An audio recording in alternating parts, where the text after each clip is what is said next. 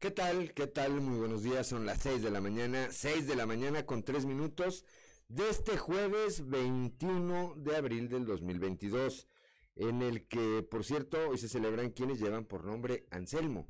Pues una felicitación para todos ellos, así como para quienes tengan algo que celebrar este, este día.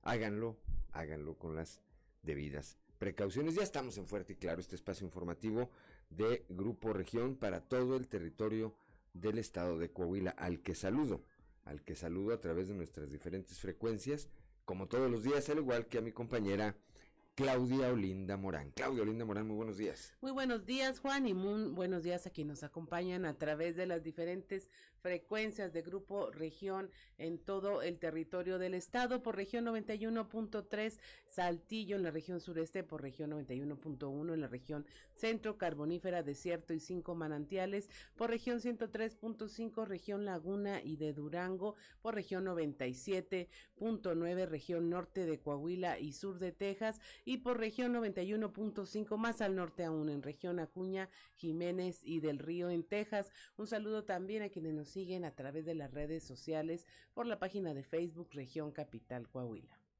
Son las 6 de la mañana, 6 de la mañana con 4 minutos y como todos los días también ya se encuentra activada nuestra línea de WhatsApp para cualquier comunicación que desee usted tener con eh, nosotros a través del 844 155 69 69 15.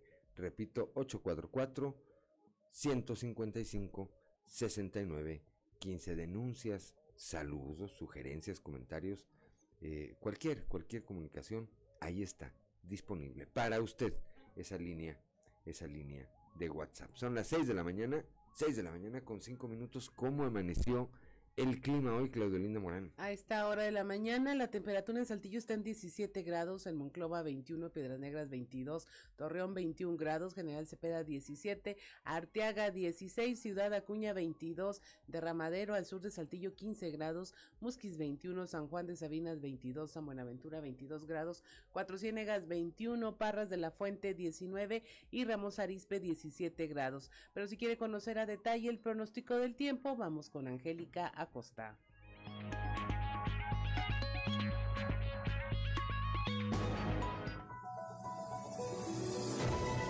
El pronóstico del tiempo con Angélica Acosta.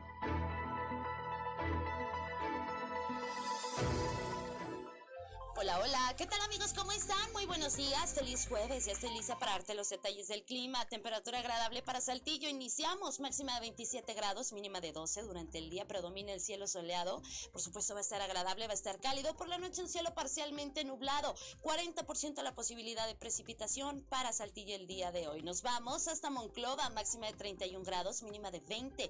Durante el día vamos a tener periodo de nubes y sol, sin embargo va a estar agradable, va a estar cálido. Y por la noche un cielo principalmente nubladito, también cálido por la noche. Toma tus precauciones porque la posibilidad de precipitación es de 45% durante el día y también por la noche, ¿ok? Nos vamos hasta Torreón, temperatura cálida, 35 grados como máxima, mínima de 22. Durante el día principalmente nubladito, sin embargo se va a sentir cálido y por la noche parcialmente nublado. También algo cálido por la noche, 6% la posibilidad de lluvia ahí para Torreón. Excelente, nos vamos hasta Piedras Negras, máxima de 33 grados, mínima de 19 durante el día, bastante nubosidad. Sin embargo, va a estar muy cálido, ¿eh? Por la noche vamos a tener un cielo bastante nubladito. Toma tus precauciones porque se incrementa la posibilidad de lluvia hasta 50% ahí para Piedras Negras. Más elevada la posibilidad por la noche que durante el día. Así que maneja con mucho cuidado. Vámonos hasta Ciudad Acuña, máxima de 30 grados, mínima de 22. Durante el día, periodo de nubes y sol va a estar agradable. Por la noche, parcialmente nublado. Algo cálido también por la noche y para Ciudad Acuña. 40% la posibilidad de chubasco. Y así que bueno, pues maneja con, con cuidado, por favor. Vámonos ahora hasta Monterrey. Ahí en la Sultana del Norte se espera una máxima de 31 grados, mínima de 18 durante el día. Vamos a tener un cielo principalmente nubladito. Se va a sentir muy cálido. Por la noche, un cielo nublado. También algo cálido por la noche. Atención, elevada, muy elevada la posibilidad de lluvia para Monterrey, más durante el día que por la noche. 84%. Toma tus precauciones. Ahí están los detalles del clima. Muy buenos días.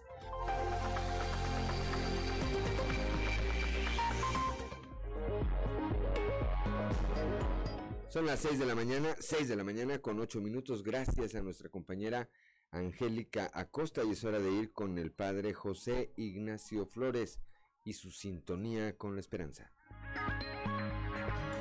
Prepárate, porque estás entrando en sintonía con la esperanza. Temas religiosos, virtudes cristianas, remedios para la vida diaria para escuchar y ayudar. Un lugar con valor y esperanza para toda la familia. Queda con ustedes el Padre José Ignacio Flores en sintonía con la esperanza. Hoy hablaremos de la avaricia. Todos necesitamos en la vida algunas seguridades y aspiramos a unas condiciones de vida dignas es legítimo tratar de ir mejorando poco a poco hasta poder darnos algún capricho. Pero hay una línea que separa la necesidad verdadera de la ansiedad impuesta, la seguridad del exceso y la prudencia del abuso. Hay una tentación muy humana, la de tener más, acumular, acaparar. Parece que no basta nunca con lo que uno ha conseguido todo resulta insuficiente y la aspiración a acumular riquezas, bienes, relaciones o experiencias se convierte en voracidad. ¿Cuál es el problema? Que en algún punto de ese camino ocurre que dejas de ser dueño de tus pensamientos y acciones y te conviertes en su esclavo. Los bienes dejan de servir para aquello que necesitabas para convertirse en tu cadena. La vida va girando en torno a ellos y poco a poco el miedo a perder puede más que la gratitud ante lo que uno tiene. Además, el ansia de poseer mucho puede producirse a costa de que el otro no posea apenas nada, porque no hay para tantos. Por cierto, recién nos enteramos que la riqueza en México se ha repartido ya en 13 familias. Sugerencia. Frente a la avaricia, la respuesta es el desprendimiento. Desprendimiento que es una forma de libertad, una apuesta por la mesura. Se trata de tener una mirada agradecida a la vida, una mirada que te permita valorar lo que tienes como un privilegio y que te permita verlo en perspectiva, en un mundo donde tantos carecen de tanto. No se trata de no necesitar nada. Eso no es nuestra espiritualidad ni nuestra fe, pero sí de no volver imprescindible lo que en realidad es accesorio. Que tengas un excelente día. El amor y los valores se han hecho presentes. A partir de hoy, podemos vivir un futuro mejor. Te invitamos a vivir en sintonía con la esperanza. Acompáñanos en nuestra siguiente misión y muchas gracias por tu preferencia.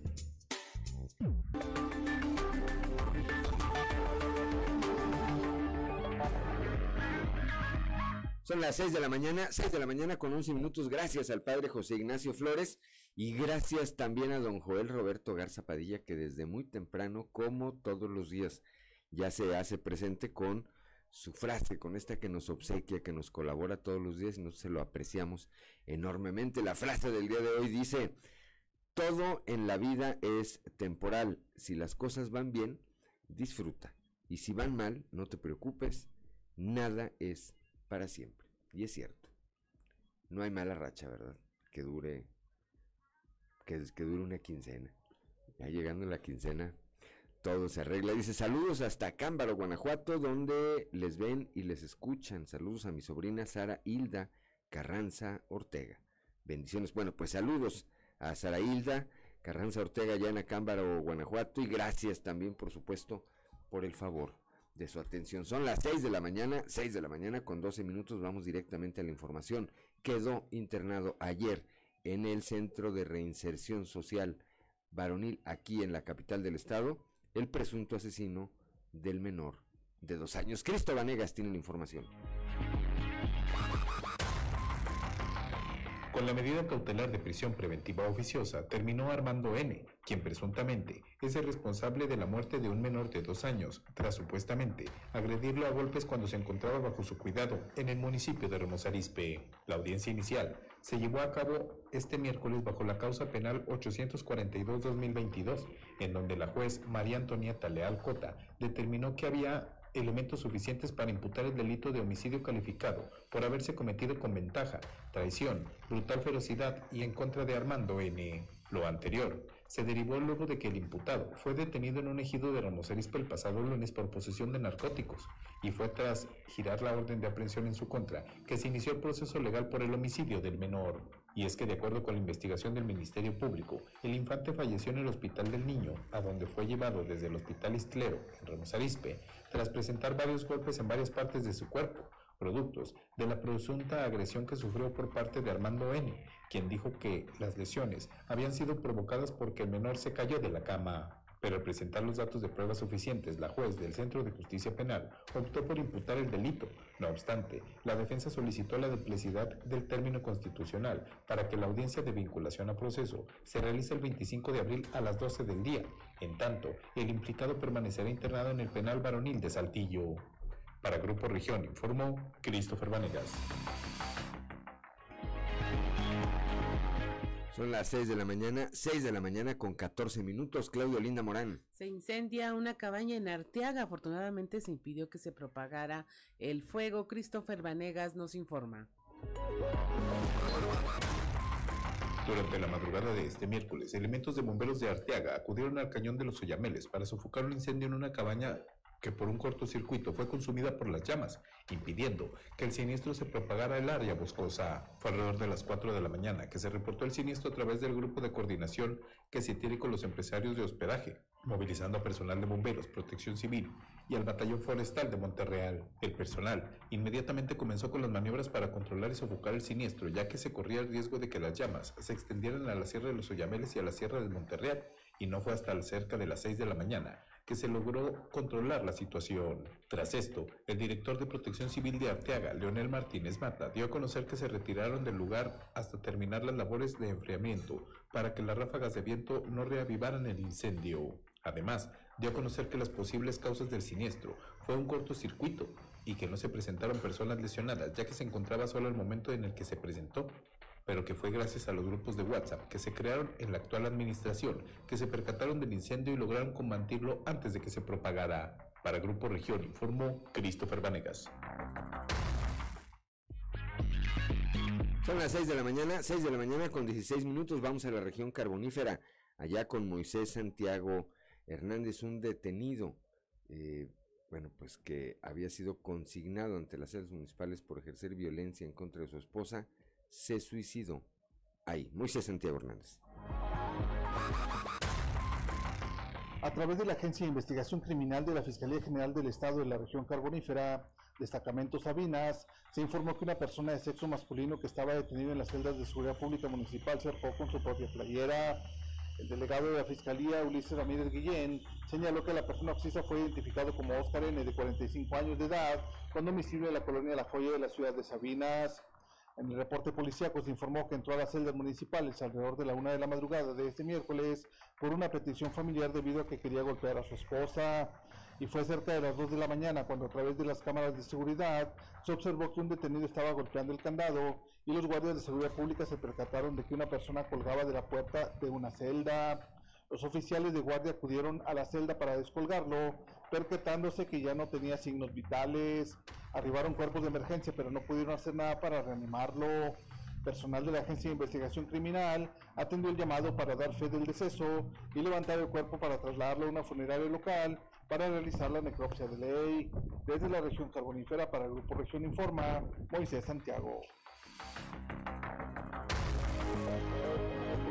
6 de la mañana con 17 minutos, Claudolinda Morán. Encuentran en Acuña, Coahuila, a menores de Musquis que estaban reportadas como desaparecidas. Moisés Santiago nos tiene los detalles. A través de un comunicado, la Fiscalía de Personas Desaparecidas informa sobre la localización de tres menores originarias de Musquis, María del Carmen Rodríguez González, Isayana Saucedo Rodríguez y Cristal Guadalupe Saucedo Rodríguez. Lo anterior derivado de trabajos de investigación de agentes de investigación criminal que derivaron en la localización de las personas en mención en el municipio de Acuña, dando vista a la Procuraduría para las Niñas, Niños y la Familia. Se agradeció de antemano a los usuarios que apoyaron en la difusión de dicha búsqueda. Desde la región carbonífera para Grupo Región Informa, Moisés Santiago. Son las 6 de la mañana, 6 de la mañana con 18 minutos. Esta noticia que nos eh, eh, comparte ya desde Torreón nuestro compañero Víctor Barrón, pues aplica para Saltillo, para Monclova, para Piedras Negras, para todo el estado. Y quiero eh, hacer la puntualización porque a partir de los muy lamentables hechos que se están viviendo en el vecino estado de Nuevo León con la desaparición, pues ya de más de 14 mujeres, de más de 14 mujeres, algunas de ellas han sido eh, localizadas desgraciadamente sin vida. Eh, aquí hace quizá un par de días en Coahuila se han desatado a través de las redes sociales una serie de mensajes y audios incluso donde dicen que alguien está secuestrando mujeres y que las están buscando en las colonias y que andan vehículos. No hay hasta el momento ningún indicio de que esto sea así. No hay hasta el momento en eh, las diferentes regiones del estado ninguna denuncia ante ninguna autoridad por hechos de esta naturaleza. No significa, no significa que las autoridades no estén alertas, eh, como lo están de manera permanente. Pero lo cierto es que esto no está ocurriendo aquí en el estado. Allá, en Torreón, la Dirección de Seguridad Pública Municipal exhortó a la ciudadanía a no difundir o a no reenviar estos mensajes que circulan en las redes sobre una presunta ola de secuestro de mujeres. Escuchemos a César Antonio Perales, director de esa corporación. Aquí en el municipio de Torreón no hemos tenido reporte alguno, eh, no ha llegado ningún, por el sistema despejado con, C4 y C2, no hay ningún reporte sobre ese, ese esa incidencia hasta el momento. ¿De dónde pudieron haber salido estos rumores? Eh, por los audios que se han escuchado entre las noticias falsas, eh, denotan un regionalismo ah, hasta cierto punto sureño o, de, del centro del país. No, no, es un, no es un acento regional. Eh, hay, desafortunadamente hay personas que utilizan de, forma inadecuada las redes sociales al estar ventilando las noticias falsas.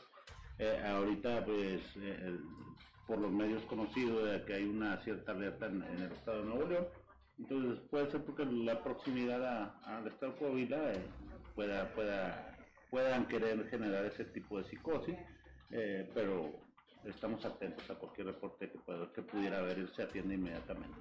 Eh, para la ciudadanía lo primero es verificar con las instancias oficiales de, referentes en el tema de seguridad a, a, qué tan cierto es la nota antes que difundirla. Claro, toda nota hay que, hay, que, hay que analizarla, hay que verla eh, y, ponerla en escrutinio, pero inmediatamente eh, contactarnos con, con, las corporaciones o instituciones que están eh, plenamente inmiscuidos en el tema. Son las 6 de la mañana, 6 de la mañana con 21 minutos, que no se le haga tarde, estamos aquí en Fuerte y Claro.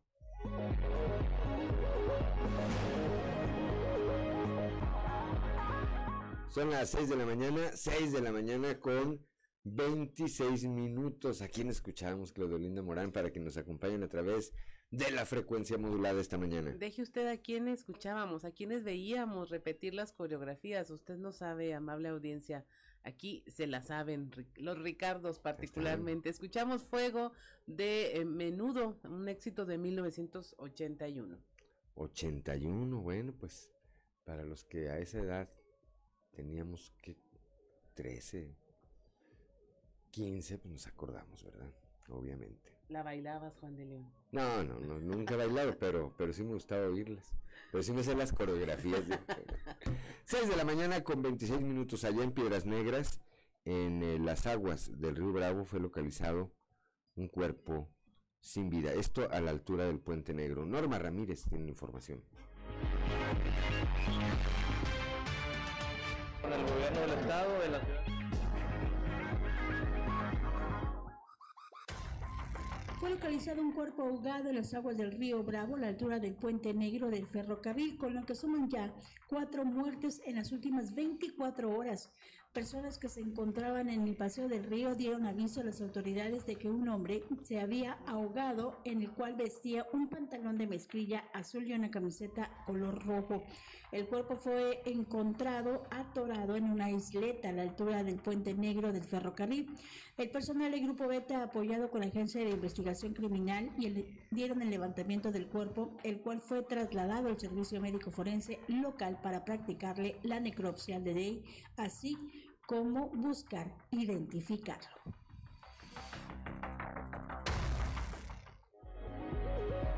Ya son las 6 de la mañana, 6 de la mañana con 27 minutos. Vamos rápidamente a la portada del día de hoy de nuestro periódico Capital, que en su nota principal, bueno, pues destaca esta información que ya nos daba hace unos momentos nuestro compañero Christopher Vanegas. Quedó recluido en prisión el presunto asesino de un bebé aquí en la región sureste. La medida cautelar le fue dictada la medida cautelar de prisión preventiva a Armando N este, esta persona que pues eh, trabajaba de animador, de payaso y que habría, le habría quitado la vida a golpes al hijo de su pareja. Por otra parte, el día de ayer aquí estuvo en la eh, región sureste, aquí en Coahuila, el eh, subsecretario federal para Derechos Humanos, Migración y Población, Alejandro Encinas, junto con el gobernador Miguel eh, Riquelme, eh, pusieron en operación las oficinas de la representación de la Comisión Mexicana de Ayuda a Refugiados en Coahuila, la Comar. Ahí Encinas reconoció la experiencia eh, que hay en eh, Coahuila y el trabajo que hay en Coahuila en materia de derechos humanos. Aquí en la capital del estado ayer se eh, puso en marcha una inversión más, se trata de un eh, supermercado acá al sur de la ciudad, ahí estuvo el alcalde José María Fraustro Siller, quien destacó los niveles de seguridad que hay en la capital del estado y que evidentemente, evidentemente eh, son un factor a la hora que los empresarios deciden invertir en alguna parte del país o del estado. Dentro del acuerdo social mejora, los secretarios de Inclusión y Desarrollo Social, Manuel Jiménez Salinas, y de Infraestructura, eh, Miguel Algara, sostuvieron una reunión de trabajo con eh, en la que dieron a conocer que en Coahuila se van a desarrollar más obras sociales en beneficio de la población. Bueno, pues más adelante también estaremos platicando de este tema. Más de 300 mil coahuilenses deben los derechos vehiculares, lo señala Javier Díaz González. Más adelante estaremos platicando también de este tema. Ayer el secretario de Salud, el doctor Roberto Bernal, lanzó un exhorto a la población. Dijo, los que falten, aprovechen, aprovechen para vacunarse contra el COVID-19. Y es que en, este, eh, en esta prisa que le entró el gobierno federal para que no le caduquen millones de vacunas, ahora sí le pidió ayuda a los estados y en el caso de Coahuila que hay todo un, todo un, eh, toda una estructura para hacer esto. Bueno, cuando trabajan de manera coordinada es muy rápido y es muy eficiente. Están vacunando prácticamente en cualquier, en cualquier parte. Ayer platicábamos aquí con el eh, secretario de Ordenamiento de Vivienda y, Orden- y Ordenamiento Territorial aquí en el Estado, Enrique Martínez Morales, sobre este tema de la presa Palo Blanco. No está mal construida, no está en peligro de colapsar. La Conagua la quiere cerrar porque le falta, eh, faltó en su tiempo, cuando se puso en marcha, cuando se puso en operación, faltó completar un trámite, de manera que falta un papel dentro del expediente. Por eso, por eso, algún burócrata del gobierno federal, sin experiencia, sin conocimiento, sin ningún sentido de la realidad, dice, pues si falta el papel, pues ciérrenla. ¿Qué tal? Son las 6 de la mañana, 6 de la mañana con 31 minutos, vamos a nuestra columna en los pasillos.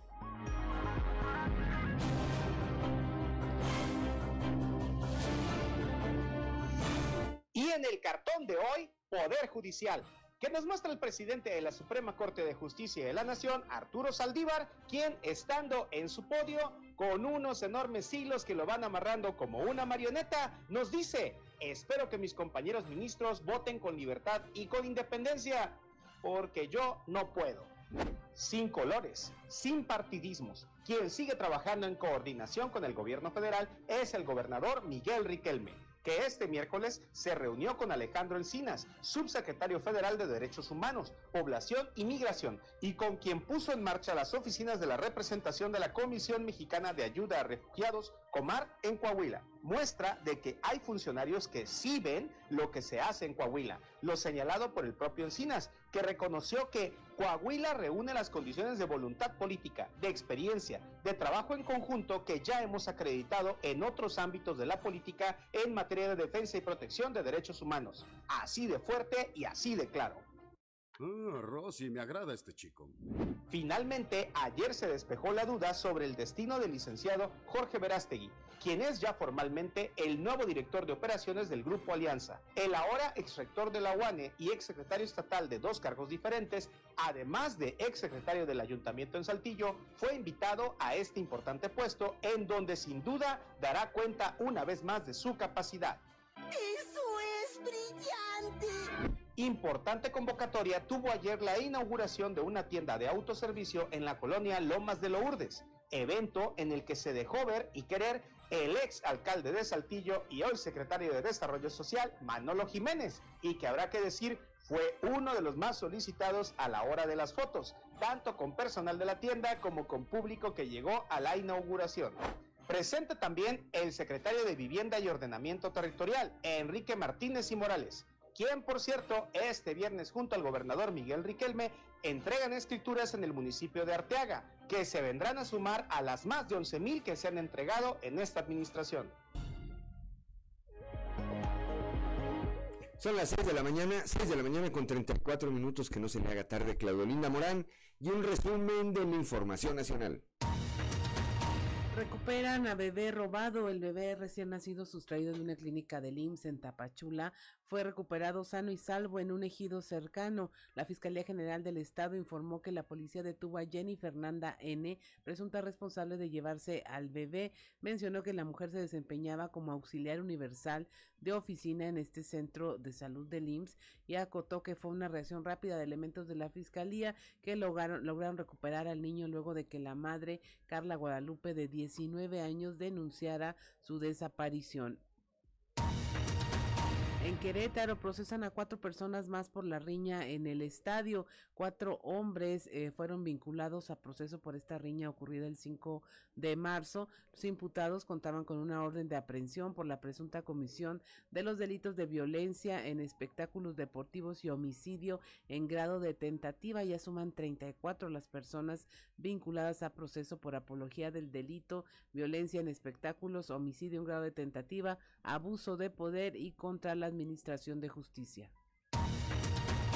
Asedian ciberdelitos a adultos mayores. Cada ocho horas en promedio, adultos mayores solicitan la intervención de la Policía Cibernética de la Ciudad de México para denunciar la comisión de diversos delitos, la mayoría de las veces fraude, acoso y robo de identidad por parte de ciberdelincuentes. La Policía Cibernética identificó el modus operandi de los cibercriminales quienes realizan ingeniería social para interactuar con las posibles víctimas y obtener información personal, financiera, usuarios y contraseñas.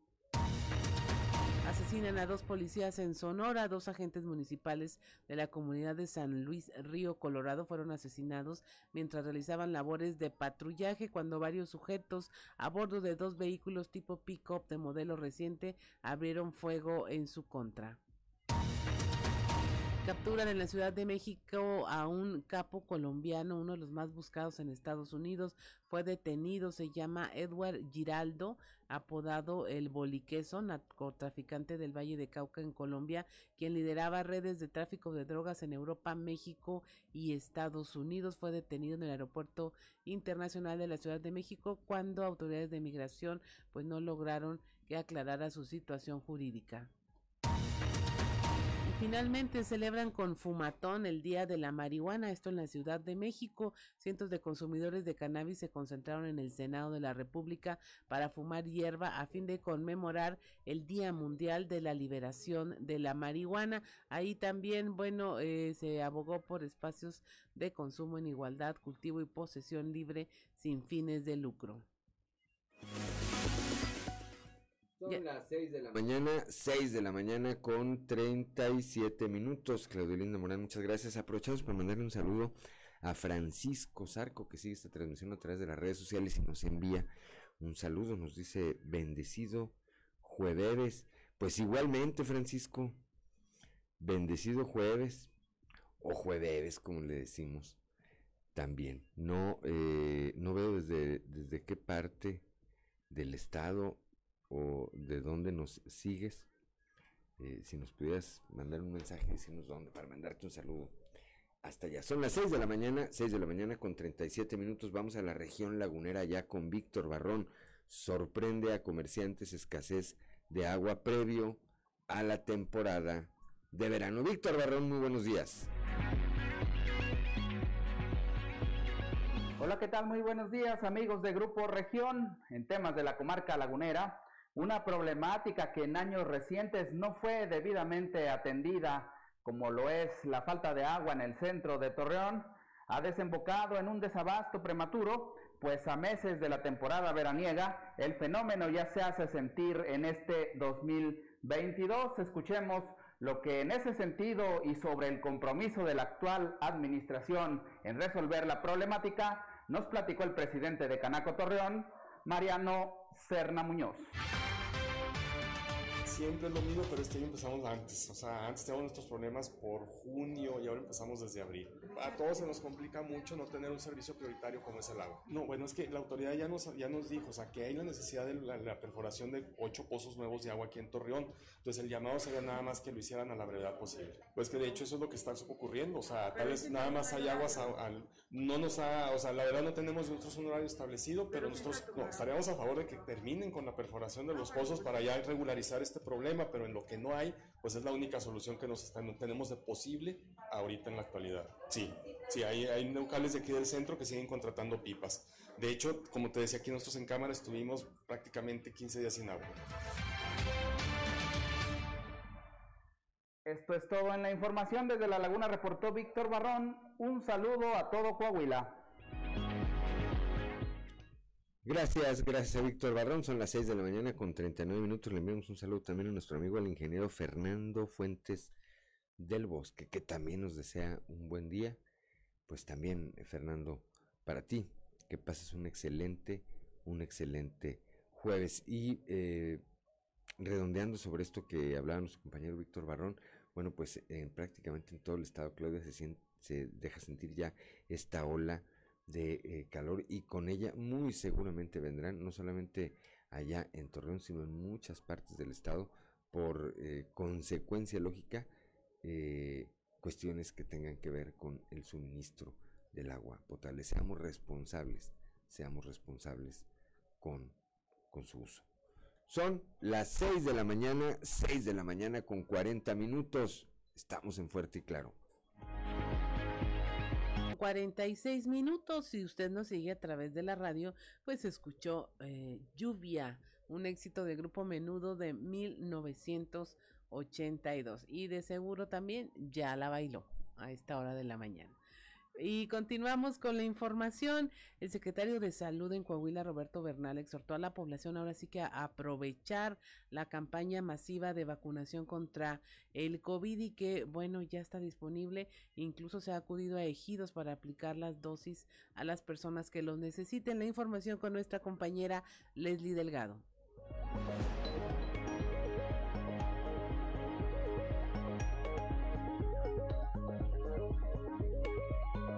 Buen día, informando desde la ciudad de Saltillo. El secretario de Salud en Coahuila, Roberto Bernal, exhortó a la población a aprovechar la campaña masiva de vacunación anti-COVID que se está realizando en el estado. Asimismo, indicó que la dependencia estatal ha acudido a zonas rurales para aplicar las dosis a las personas que lo necesiten. A continuación, escucharemos la información. No, es- estamos poniendo el, el refuerzo y hay una vacunación masiva y ahorita Por hay que- muchos, por muchos lugares vacunando. Por lo que he visto yo, es que la ciudadanía tiene temor, hay cierto temor. ¿Qué les diría usted a ellos? Ah, bueno, ¿Vayan a vacunarse? o- Es que conforme pasan cuatro, seis meses, el- los anticuerpos neutralizantes bajan en forma importante, un 30%. Entonces hay necesidad de la tercera refuerzo. Y lo estamos poniendo de 18 años para arriba todos. Entonces, un exhorto a la población para que lo hagan. Es, eh, es algo que se debe de hacer y que estamos trabajando en conjunto con el gobierno federal. Y en este, estos 15 días es una vacunación masiva. Van a encontrar, nosotros vamos a salir, estamos saliendo. Fuimos a Arteaga, fuimos a San Antonio de las Alazanas, hubo puestos en Alameda, hubo puestos eh, en la Beca Ranza, o sea, estamos saliendo a buscar a los pacientes. Aprovechenlo. Agradezco la intervención y deseo que tengan un excelente día. También en el tema de reactivación, a petición de los ciudadanos, se hizo una solicitud al Subcomité Regional de Salud para tener más aforo en las capillas de velación. Mónica Escalera, secretaria del ayuntamiento allá en, Sabinas, pues dice que existe un decreto de que el gobierno del estado, al gobierno del estado para reducir la capacidad del aforo en las capillas de velación y se solicitó ya mayor cupo. La información con nuestro compañero Moisés Santiago.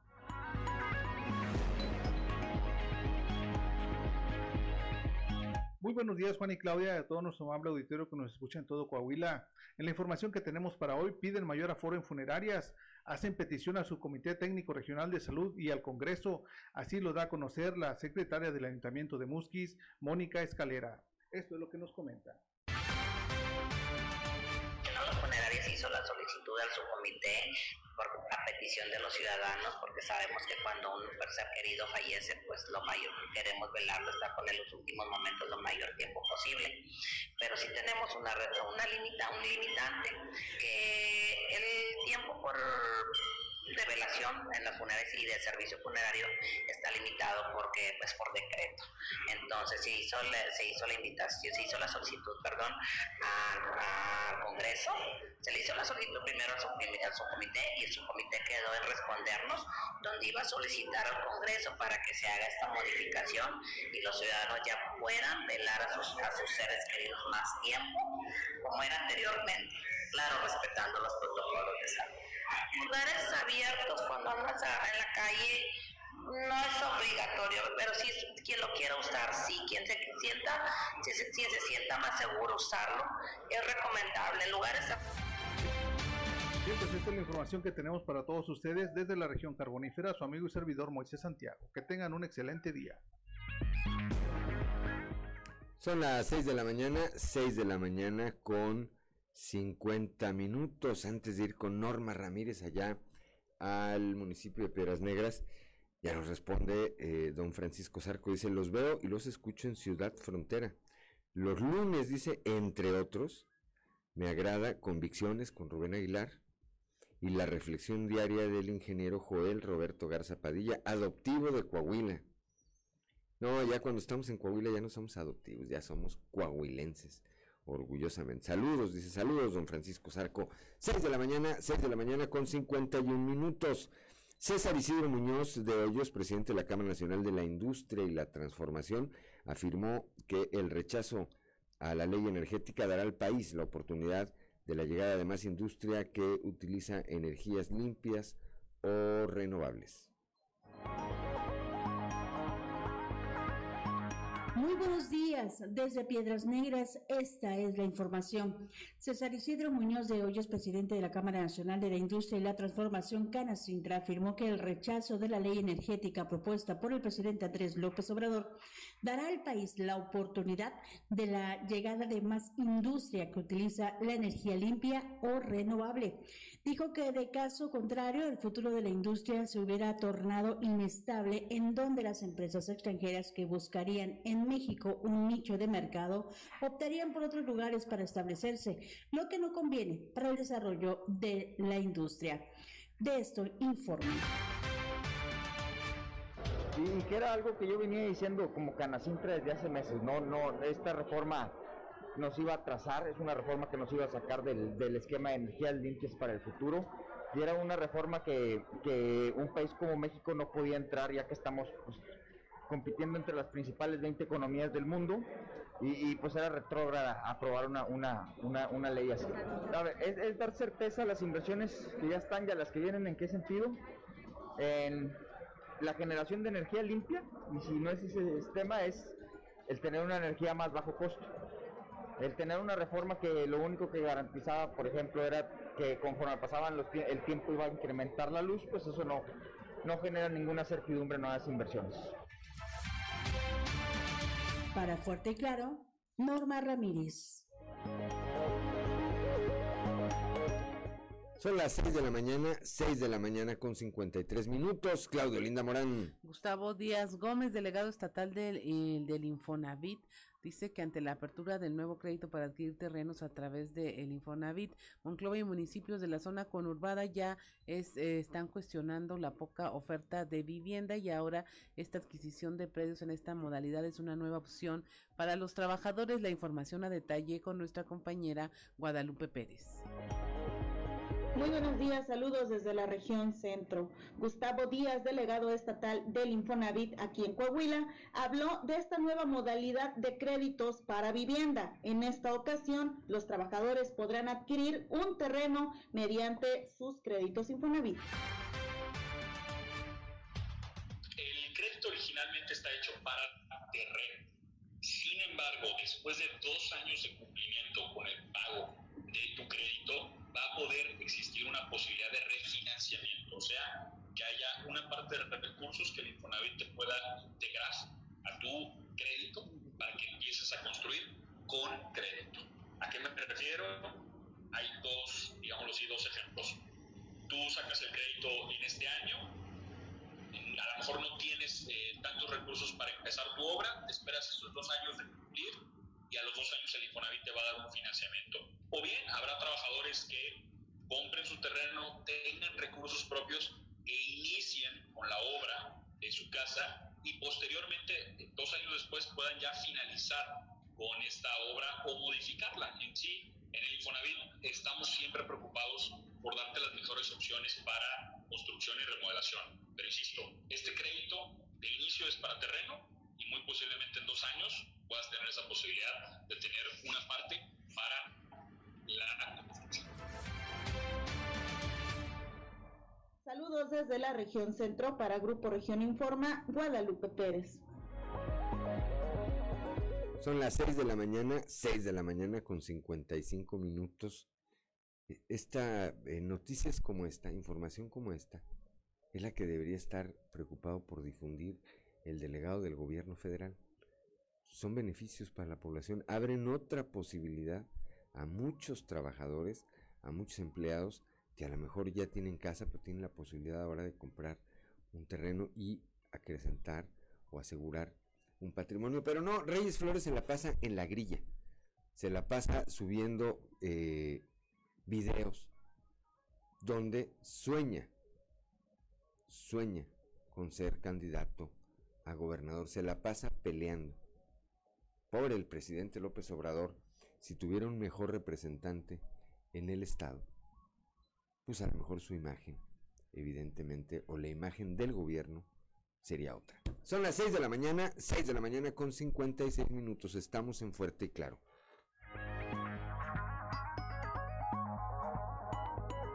¿Se acuerda de esas rolas, verdad? ¿Se acuerda de esas rolas? Es el grupo menudo, ¿verdad, Claudia? ¿Todavía? Sí, es un éxito de 1981 también. El grupo menudo interpreta René Faray. René Faray. Que, por ejemplo, él, como muchos otros, se perdieron, ¿verdad? Se No, perdieron después de... andan, no, todavía estaban haciendo una gira en ah, prepandemia. Pues sería ya en Puerto Rico, ¿en dónde? No, eh, hay muchas fans en aquí en Monterrey. ¿Ah, sí? Sí, todavía prenden. De verdad. Bueno, Mira, Claudia es fan. Ahorita que pongan la de la moto van a verla. Pesqué tardecita la onda a menudo. Yo todavía estaba pensando con Tino el de Parchís y Ajá. esas cosas cuando salió menudo, pero ya después, este, sí, los vi.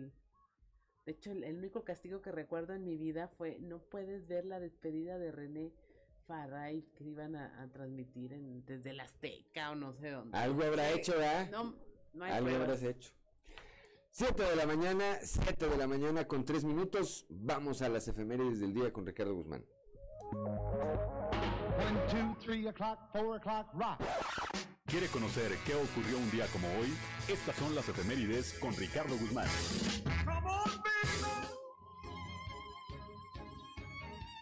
Un día como hoy, pero del año 754 a.C., fue marcado de manera oficial como el día de la fundación de la ciudad de Roma por Rómulo y Remo, este último nombrado su primer rey. También, el 21 de abril pero de 1830, nació el inventor y empresario británico James Storley, considerado el padre de la bicicleta, la cual patentó en 1874 y convirtió en una gran industria a nivel mundial. Y un día como hoy, pero de 1889, murió el político mexicano Sebastián Lerdo de Tejada, quien apoyó en las guerras de reforma contra la intervención francesa y el imperio de Maximiliano.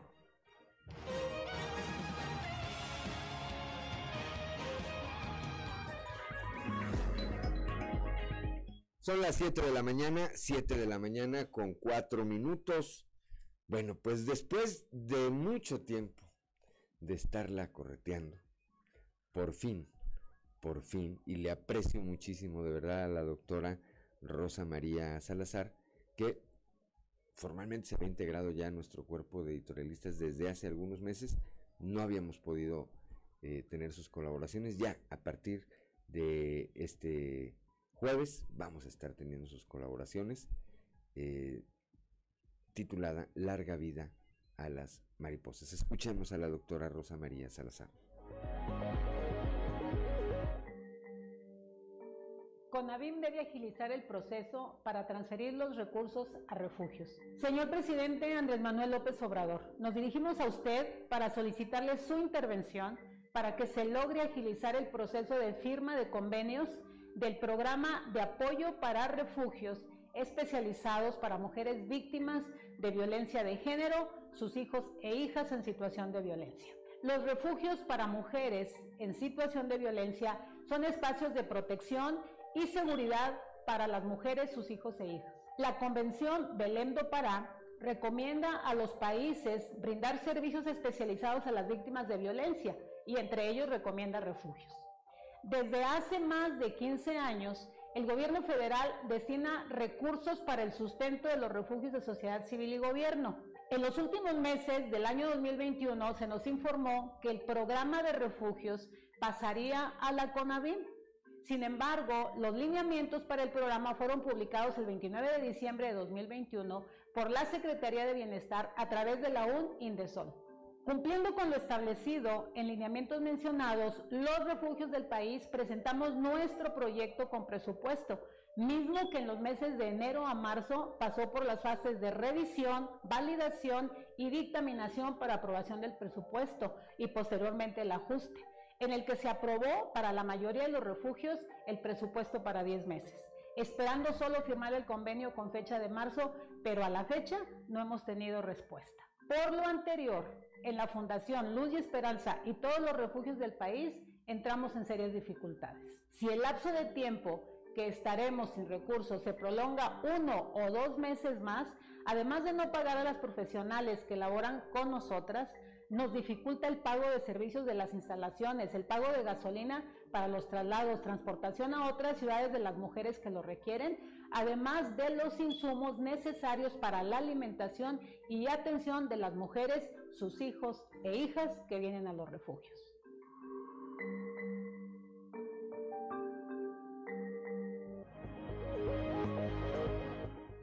Son las 7 de la mañana, 7 de la mañana con 7 minutos. Gracias a la doctora Rosa María, Rosa María Salazar, que repito, a partir de este jueves, todos los jueves estaremos escuchando sus, sus colaboraciones. 7 de la mañana con 7 minutos, Claudelina Morán.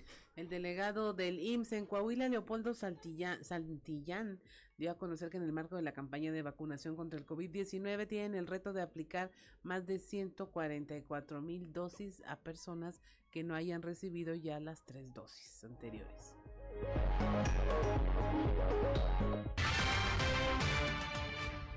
De las 2.225.000 dosis que le asignaron al Seguro Social a nivel nacional, 144.200 dosis le corresponden al Seguro Social en Coahuila. Es lo que tenemos que tratar de, de aplicar antes del 30 de... ¿Cuántos llevan aplicados? Al día de hoy el corte llevamos 42.000 dosis ya aplicadas, que viene siendo como el 28 punto y tantos por ciento. Con el tema de la cuarta dosis, ¿cuál es, ¿qué es lo que se está ponderando ahí? Hay una confusión en este sentido porque hay que recordar que nosotros nos manejamos por esquemas. Entonces acuérdense que la- el esquema habla de una primera y segunda dosis cuando empezó el tema de la vacuna con la pandemia. Y después apareció un refuerzo que le llamamos la tercera dosis. En este momento eh, ya eh, el tema de, de cuarta dosis, tercera dosis ya es irrelevante, en el sentido de que eh, la memoria inmunológica pueda ser de gran combate por si viniera una quinta oleada.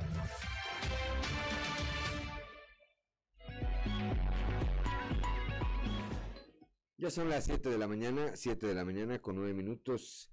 El licenciado Javier Díaz González, quien es titular de la Administración Fiscal General, informa que hay más de 300 mil automovilistas en el estado que faltan de ponerse al corriente en el pago de sus derechos vehiculares correspondientes a 2022.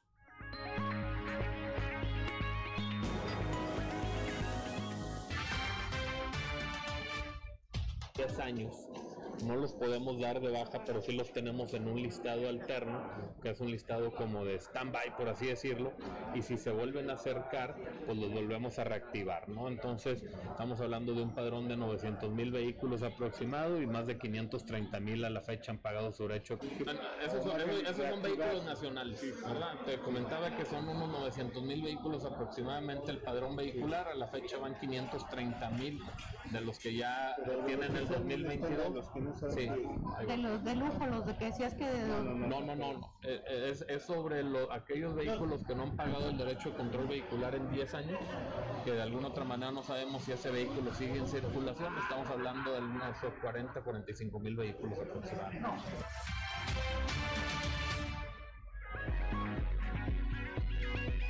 Son las 7 de la mañana, 7 de la mañana con 10 minutos, Claudio Linda Morán.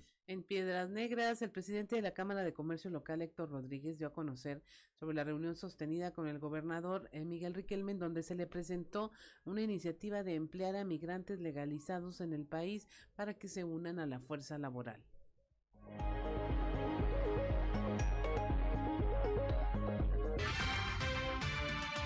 con el gobierno del estado de la ciudad de Torreón en estos días, eh, también algunas eh, reuniones con el gobernador aquí en la ciudad de Piedras Negras, donde estaremos platicando de, pues, de los planes que traemos a nivel local en cuestión de comercio, del nivel empresarial y bueno, pues traemos este, algunos proyectos también que tenemos, eh, eh, que queremos plantearle al gobernador que son importantes para aquí, para la ciudad de Piedras Negras. Pues mira, traemos algunos eh, planes para eh, incorporar eh, trabajos de gente migrante que el comercio requiere de mano de obra.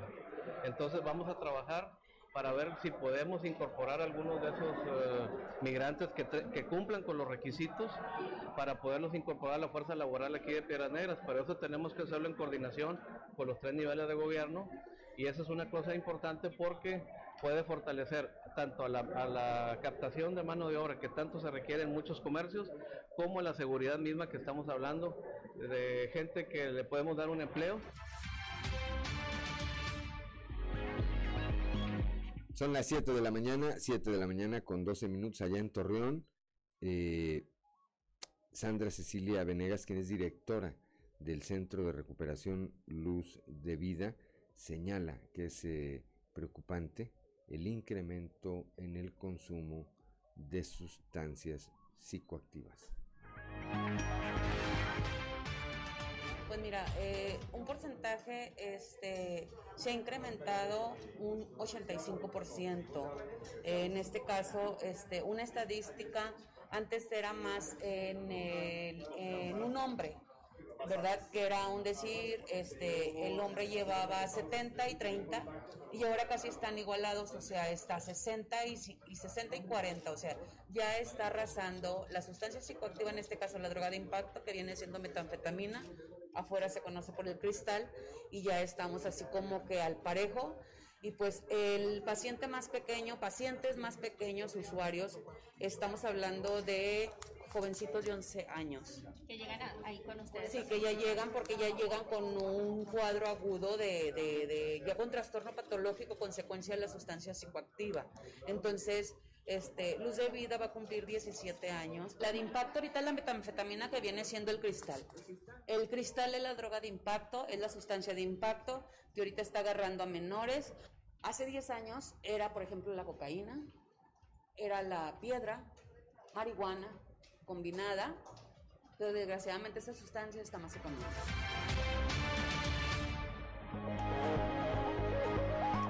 Son las 7 de la mañana, 7 de la mañana con 14 minutos, Claudolinda Morán. Las familias afectadas por el incendio registrado a inicios de la semana en 22 jacales de la colonia Villa San Agustín recibieron apoyo del Ayuntamiento de Torreón, esto mediante una brigada, informó Erika Sotomayor, directora de Atención Ciudadana.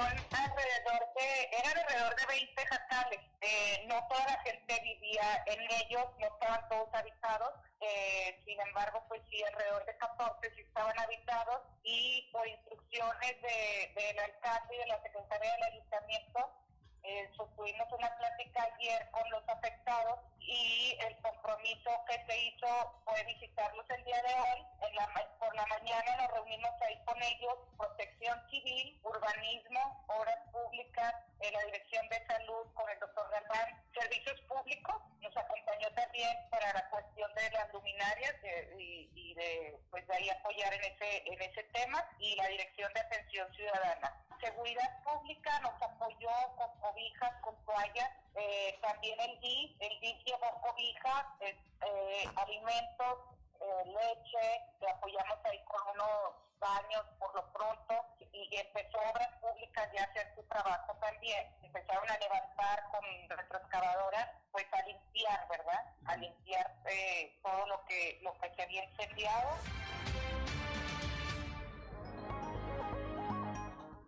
Son las 7 de la mañana, 7 de la mañana con 15 minutos.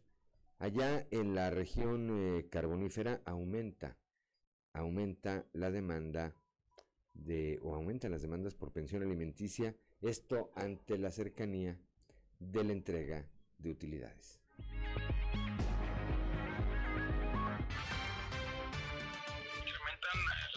Alimenticia por la razón de que van a entregar las utilidades y es la única forma segura de que las mamás de los niños puedan obtener una cuestión, este, no solo la pensión, este, una cantidad del 15% por cada menor, pero se puede incrementar en base que ahorita ellos van a recibir utilidades y pues es obvio que agarrarían más dinero para ellos. Es año tras año, este, se, se maneja mucho esto porque hay veces que de pronto este pues se archivan los expedientes, ya no se mueven, pero ya cuando se llegan estas fechas que ya se percatan que ya tienen un trabajo, que ya duraron un- eh, o tienen antigüedad en un trabajo, sus exparejas, ellas este acuden a los juzgados a, a mover los expedientes de pensiones o en su caso a demandar nuevos pisos de pensión alimenticia. Pueden hacerse ahí en la Defensoría de Oficio, pueden este, ir y ahí los defensores de oficio tienen la obligación por parte de, de- del gobierno del Estado, porque es el que les paga, de servirles a ellos para que promuevan las demandas de pensión alimenticia en su favor. Bueno, las empresas lo único que tienen que hacer es el hecho, la obligación de ellos, de acuerdo a lo que marca la ley laboral y de acuerdo a las actas constitutivas que ellas tengan, tienen la obligación de dar este dar este las utilidades. Sí, es-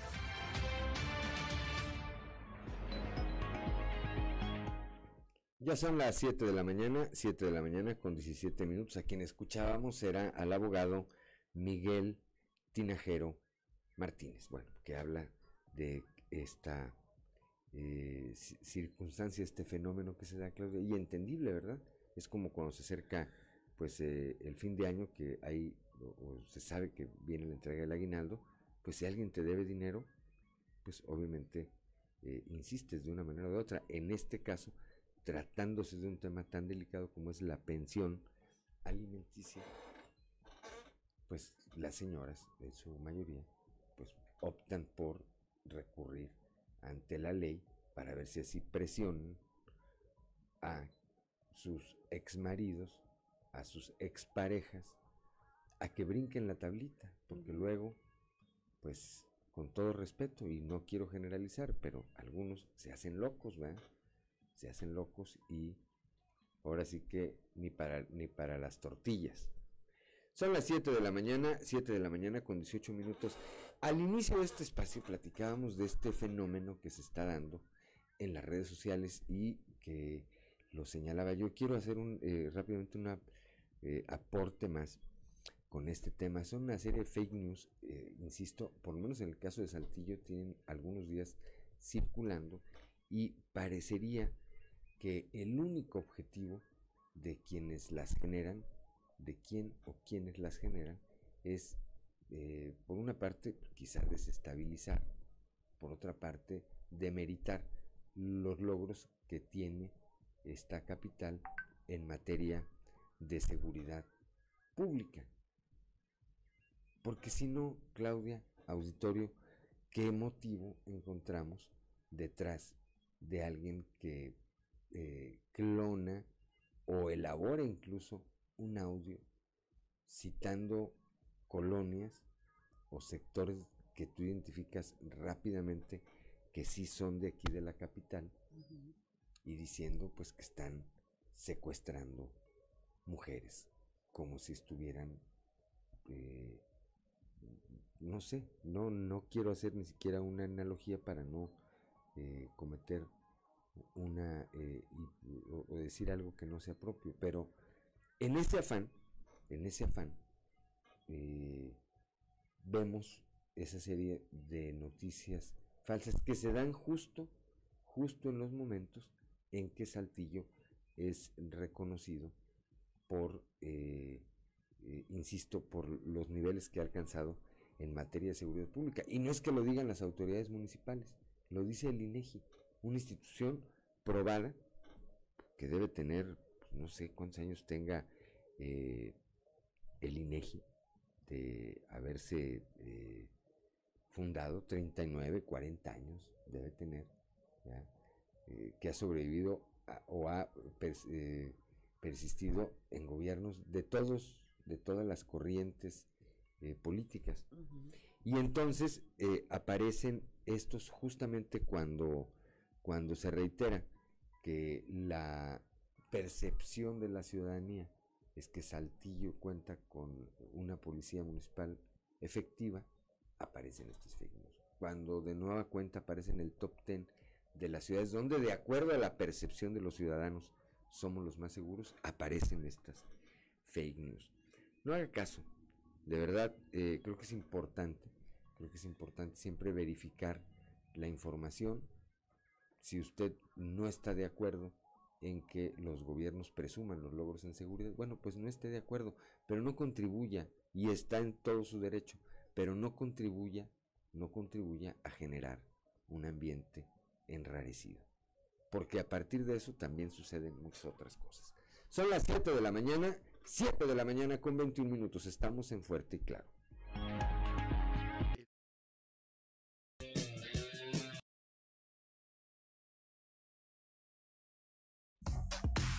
Trizas y trazos con Antonio Zamora.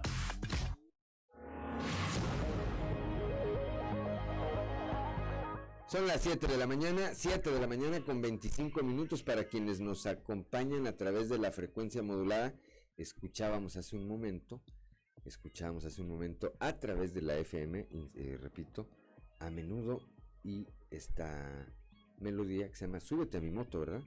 Así es, una melodía también de Grupo Menudo. Lo que estaba tratando de ubicarte era cuántas reproducciones tenía en las plataformas de ahora, nada más para darnos una idea. De 1981 también. Nada más porque nuestros compañeros Ociel Reyes y Cristian Rodríguez también estaban bailando la coreografía, no pudieron ver a Claudelina Morán como ¿eh? igualito. 7 de la mañana con 26 minutos, como todos los días, Toño Zamora desde la capital de la Zona. Toño, muy buenos días.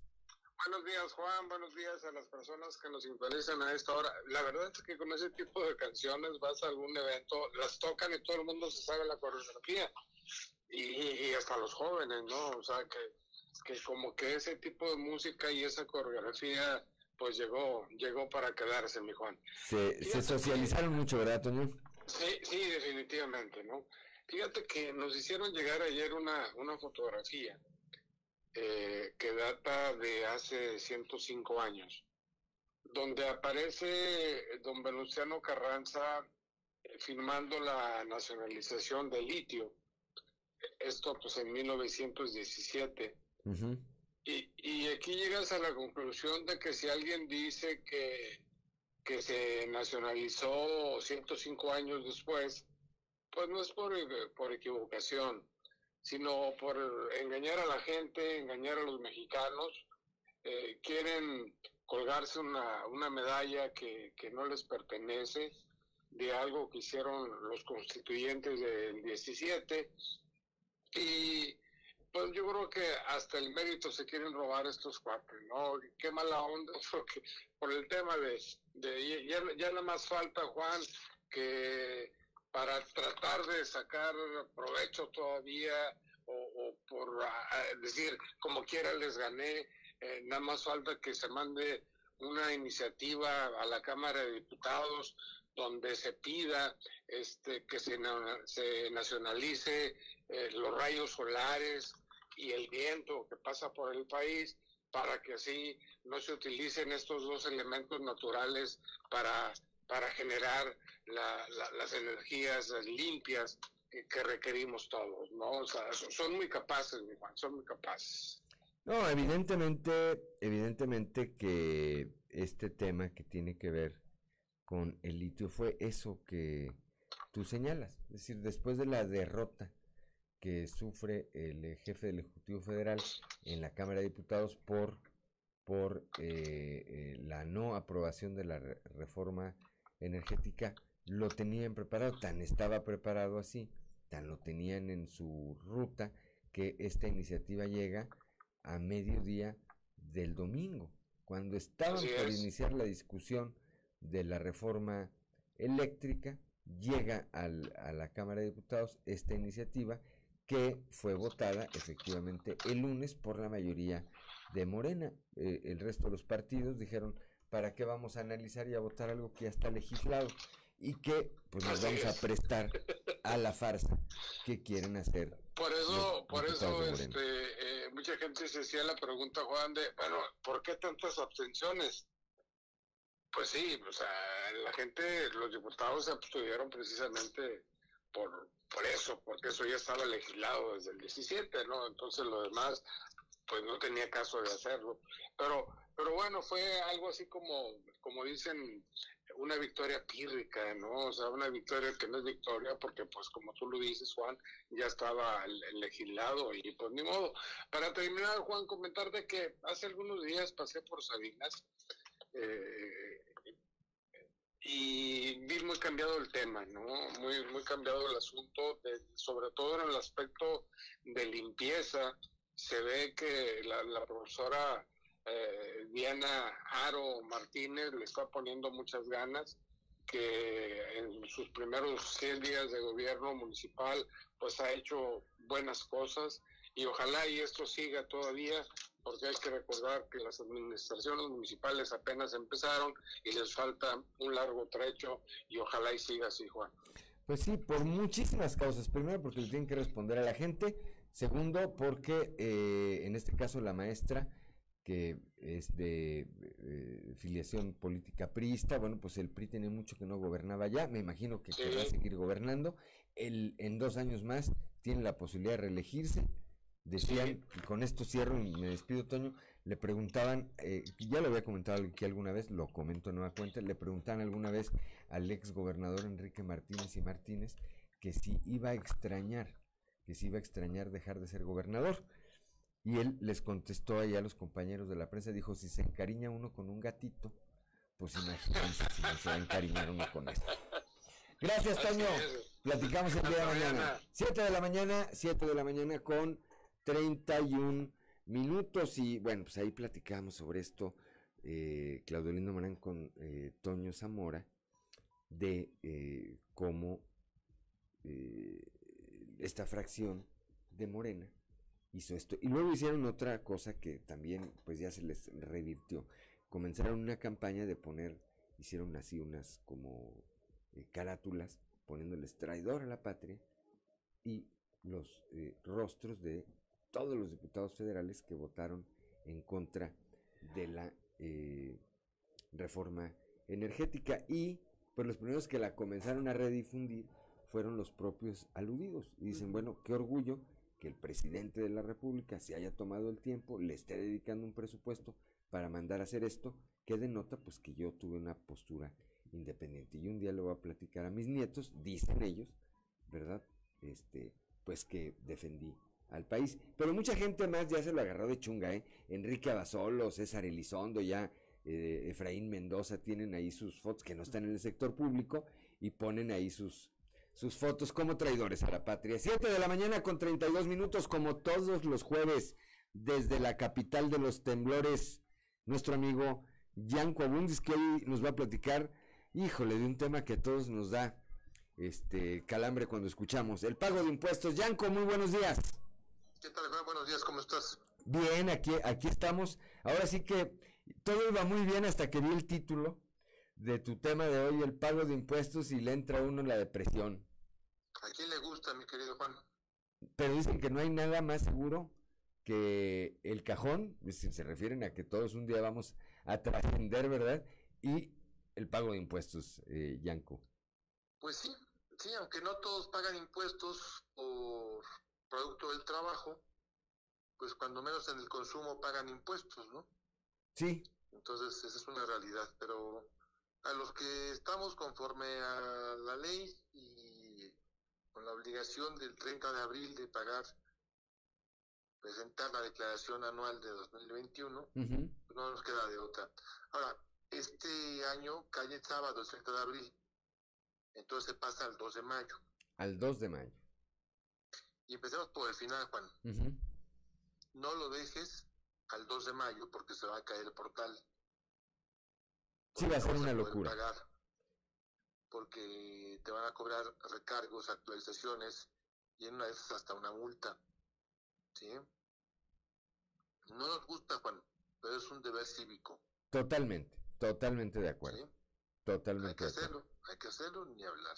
Y yo creo que me parece, Yanko, no sé si coincidas conmigo, auditorio, que a una parte, a una parte de la población, lo que nos disgusta no es pagar eh, lo que tienes que pagar, sino lo, la- lo complicado y lo laborioso que a veces es pagar. Cuando vas a pagar, parece que vas a pedir, este, donde sí te la deberían hacer muy cansada, pero cuando vas a pagar, a mí me parece que el sistema de la administración tributaria debería comenzar o debería eh, emprender realmente una campaña en el que te sea muy fácil pagar, Yanko. Pues fíjate que ha avanzado mucho, Juan. Todo es perfectible, por supuesto, pero ha avanzado muchísimo este sistema. Y el famoso SAT. Y, y hoy con la tecnología está precargado todo lo que tú pediste como comprobante y todo lo que tú obtuviste como ingreso. Hay un cajoncito, haz de cuenta, es como un archivero, si lo viéramos en físico, Sí. ¿sí? Donde se guarda todo lo relacionado a Juan de León y se llama repositorio. Tú hiciste, saliste de viaje y pediste una factura en el hotel al que llegaste y los alimentos, los viáticos. Esa factura, en el momento que es expedida, aquí te la mandan a tu correo, a tu teléfono, etcétera, pero en ese momento ya se fue a ese cajoncito que tiene Hacienda. Sí. Evidentemente, muy importante, tienes que revisar que tus datos sean correctos, particularmente el RFC, porque no es lo mismo un 1 que una I. Sí, es como nuestra acta de nacimiento en temas de carácter fiscal, ¿verdad? Es correcto. No es lo mismo una B de bueno mayúscula que un 8. ¿Sí? Entonces, muchas veces no tenemos cuidado, Juan. Y de entrada, a mí me sorprende, hay gente que no pide los CFDIs. CFDI significa comprobante fiscal digital. La factura famosa, el recibo, Sí. el comprobante. ¿sí? Entonces, partiendo de ahí. Ahora bien, regresándonos al principio, ¿quiénes tienen la obligación de declarar? Todas las personas asalariadas que hayan ganado 400 mil pesos o más en 2021. Ok. Y las no asalariadas. ¿Tú cómo trabajas, Juan? Por honorarios. Ah, perfecto. Eh, como asimilados. Ah, perfecto. Sí, como actividad empresarial. Ah, perfecto. ¿Sí? Tienes la obligación de presentar la declaración. No es si, si ganaste tanto, alcanzaste o no alcanzaste el monto. Es obligatorio aunque hayas cobrado 10 mil pesos en todo el año. Ok. ¿sí? Entonces, cuando tú eres asalariado, no tienes la obligación si no ganaste ese monto que mencioné, que son 400 mil pesos, pero sí tienes el derecho. Y esto es bien importante, Juan. Hay gente que a estas alturas del siglo XXI, ¿sí? Toda la tecnología, piensa que se le puede esconder Hacienda. No, hombre. Yo he escuchado gente que me dice, no, yo tengo seguramente saldo a favor, pero no presento la declaración porque Hacienda me va a pescar. Y le digo, ¿qué crees? Ya estás pescado. Desde hace mucho. ¿Sí? Ahora, esto es federal. Ya se está pidiendo y entra en vigor ya en unas semanas más la constancia de situación fiscal para que te puedan pagar tu salario. Así es.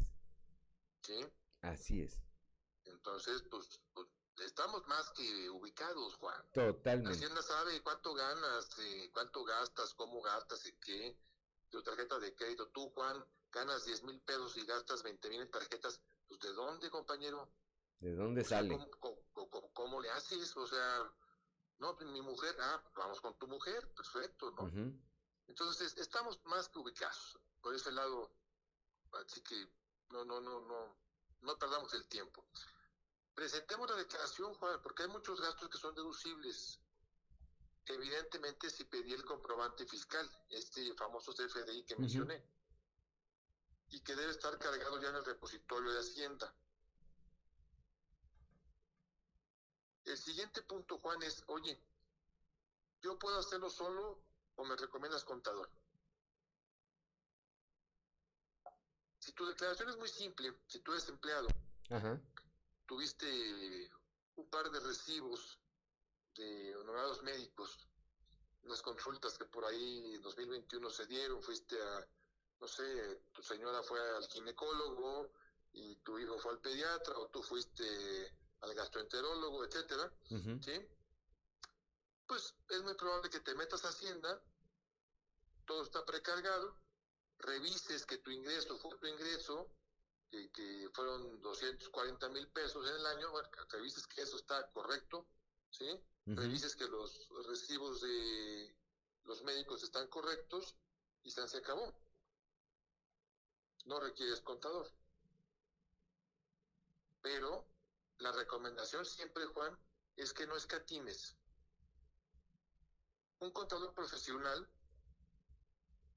muy importante esto, profesional, te debe cobrar entre 500 y 1000 pesos la declaración anual, bueno, Ok. 800 pesos. Y te va a llevar de la mano para obtener mayores ventajas, para que todo esté en orden y la devolución sea muy rápida. Cuando tú presentas tu declaración en tiempo y en forma y todo está perfectamente bien claro y en orden, la devolución es rapidísima, es, es cuestión de días, Juan. ¿Sí? Pero muchas veces la gente pregunta, ¿por qué no me han devuelto? Pues no te han devuelto porque hay algún problema, seguramente, en tu información. Y entonces, tú te ahorraste el contador, pero pues tienes problemas ahora porque no te están devolviendo el dinero de tu declaración manual. Así que la recomendación, Juan, es gasta en un contador. Las personas que es- están asalariadas no requieren declaración mensual, las demás sí, pero pues muchas veces el ahorro del contador, Juan, es un ahorro mal entendido. Estás ahorrando tostones y descuidando pesos, ¿no? Sí, en algún momento vas a tener una complicación si no lo haces, ¿no? Entonces, pues sí, mejor tengamos un contador que revise todo, que esté todo en orden, que esté presente la declaración, no esperarse al último día, que es 2 de mayo, hay que hacerlo pues ya en estos días, Juan. ¿No? Comenzar a la No te brevedad. esperes. No te esperes porque se complica todo, se cae el portal y el día de mañana, recordemos que Hacienda incluso te puede meter a la cárcel, ¿sí? Por un tema de defraudación fiscal. Y con eso concluyo, Juan. Pues ahí está la recomendación de este jueves, Yanko. Eh, esa recomendación. Ha- Hagamos lo que nos toca hacer y hagámoslo, hagámoslo con tiempo. Excelente jueves, Yanko. Un abrazo, Juan. Abrazo hasta la Ciudad de México, 7 de la mañana con 42 minutos. Estamos en Fuerte y Claro.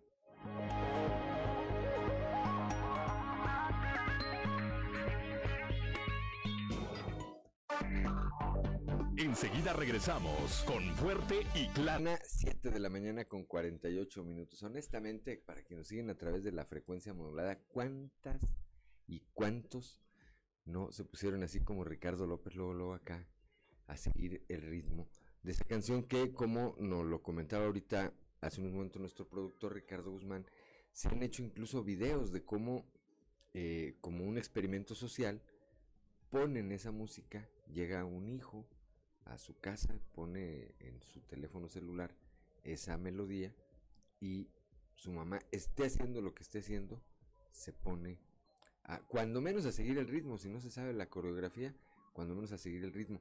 Y en muchos otros lados fue una canción que tuvo una gran difusión en su tiempo y que su eh, ritmo pues se provoca, provoca eso. Así estaban ya también eh, Cristian Rodríguez y Osiel Reyes, a quienes no puede usted ver, quienes nos siguen en las redes sociales, porque eh, están detrás de las cámaras, pero ya estaban bailando ahorita allá en el, eh, la cabina de transmisiones. Claudio Linda Morán también acá, Ricardo López. Se resiste una al señorismo, pero es inevitable mover el piecito. El piecito, cuando menos, ¿verdad? Sí. 7 de la mañana con 49 minutos, Claudio Linda Morán. Continuamos con la información como parte del trabajo conjunto liderado por el gobernador Miguel Riquelme dentro del acuerdo social Mejora. Los secretarios de Inclusión y Desarrollo Social Manolo Jiménez Salinas y de Infraestructura, Desarrollo Urbano y Movilidad Miguel Algara Acosta sostuvieron una reunión de trabajo en la que dieron a conocer que en Coahuila se van a desarrollar más obras sociales en beneficio de la población. En las próximas semanas se van a arrancar obras de agua, drenaje, pavimento y electrificación en las colonias, barrios y ejidos de los 38 municipios, señaló Manolo Jiménez. También agregó que gracias a la suma de esfuerzos entre ambas dependencias se podrá trabajar de manera directa en los ejes Mejora tu colonia y Mejora en la educación, ya que se contemplan obras de infraestructura en planteles educativos, así como acciones de pavimentación y recarpeteo, obras sociales como techos, pisos firmes, electrificación, drenaje y construcción de cuartos complementarios, entre otras que ayudarán a mejorar la calidad de vida de la población. Son las 7 de la mañana, 7 de la mañana con 50 minutos a fin de atender la necesidad de las empresas de la localidad en demanda de trabajadores a nivel operativo y técnicos especializados. El gobierno municipal de Saltillo alista la Feria del Empleo. La chamba nos une donde se van a ofertar más de 800 vacantes. Mario Mata, quien es eh, director de Fomento Económico y Turismo, dijo que el alcalde José María Fraustro ha dado un fuerte impulso a la reactivación económica y esta primera edición habla del desarrollo que tiene la ciudad. Refirió que a través de la Dirección de Fomento Económico y Turismo se, al- se alista esta Feria del Empleo que se va a desarrollar el próximo martes 26 de abril de las 9 de la mañana a la 1 de la tarde en la Plaza de las Ciudades Hermanas ubicada en el Boulevard Francisco Cos y la calle Jicotenca, en la zona centro-norte aquí en la capital del estado. Van a participar más de 30 empresas que requieren personal operativo y técnico especializado en diversas áreas. 7 de la mañana con 51 minutos. Vamos al resumen, al resumen de la información nacional. Falta deportes. Deportes. Vamos al mundo de los deportes con Noé Santoyo.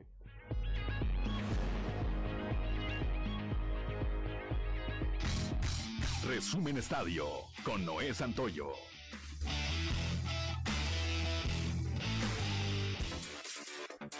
En actividad de la jornada 15 de la Liga MX, día de ayer el Atlético San Luis venció en casa dos goles por cero a Pumas. América derrotó dos goles por cero a León, mientras que Monterrey y Atlas empataron a cero goles. El día de hoy concluye la jornada con el Querétaro contra Cruz Azul. A esta fecha Pachuca es el líder con 35 unidades, seguido de Tigres con 32, Puebla con 26 y Monterrey con 23 al igual que los rojinegros del Atlas. La sexta posición le pertenece a la América con 22 puntos, Cruz Azul con 21 y el octavo a Chivas con 20 unidades.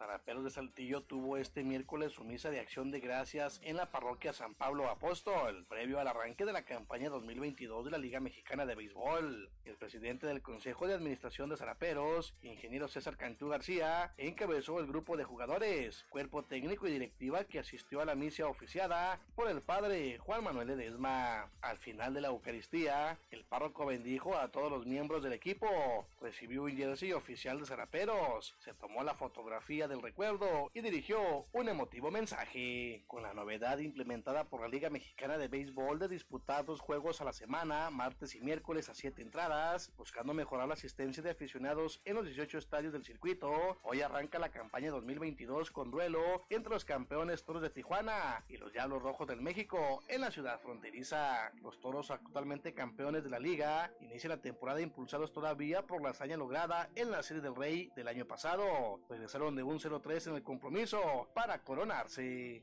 Este miércoles a través de un comunicado de prensa, Orlegui Sports anunció que suspende su participación en la Liga de Expansión con el Tampico Madero Fútbol Club y ahora se encuentra explorando posibilidades para la continuidad en el futuro de la franquicia. Luego del fracaso de la Jaiba Brava en esta temporada, se anunció su salida de la Liga de Plata. El Tampico Fútbol Club finalizó en la última posición con apenas 11 puntos. En el comunicado se manifiesta que se han detectado problemas estructurales graves en el edificio del Estadio Tamaulipas, los cuales fueron comunicados a sus dueños, el sindicato petrolero, y se requiere una fuerte inversión para ser solucionado el problema. Sin embargo, se ha recibido una negativa sistemática. Desafortunadamente el inmueble ya no cuenta con condiciones mínimas de seguridad para la integridad física de la afición, jugadores y colaboradores. Ese factor impidió la posibilidad de jugar fútbol en dicho estadio. Pese a que por ahora Saúl Canelo Álvarez está concentrado para su pelea del próximo 7 de mayo ante el ruso Dmitry Vilov, el boxeador mexicano ya piensa en la tercera batalla ante el kazajo Gennady Golovkin, la cual podría llevarse a cabo el próximo 17 de septiembre. Cabe recordar que la rivalidad entre el Canelo y Gennady Golovkin comenzó en septiembre del 2017, cuando el primer enfrentamiento entre ambos terminó en empate. Un año después volvieron a subir al cuadrilátero, pelea en donde el mexicano salió vencedor por decisión mayoritaria.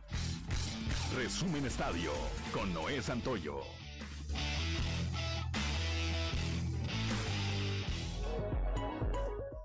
Ya son las 7 de la mañana, 7 de la mañana con 55 minutos. Nos vamos esta mañana, esta mañana de jueves. De jueves. Eh, gracias por el favor de su atención. Lo esperamos el día de mañana a partir de las 6 y hasta las 8 de la mañana aquí en Fuerte y Claro, un espacio informativo de Grupo Región bajo la dirección general de David Aguillón Rosales. Como todos los días, yo le, le agradezco mucho a Ricardo Guzmán en la producción, a Ricardo López en los controles, a Claudio Lina Morán por su acompañamiento a, y su equilibrio siempre, siempre, siempre, a eh, Ociel Reyes y a Cristian Rodríguez, Cristian Rodríguez y Ociel Reyes, que hacen posible la transmisión de este espacio a través de las redes sociales, pero sobre todo, pero sobre todo le agradezco a usted que nos distingue con el favor, con el favor de su atención. Gracias de verdad por eh, hacer por hacerse compañía, por hacernos compañía, por seguir esta sintonía. Eh, le recuerdo, yo soy Juan de León y le deseo que tenga usted el mejor de los jueves.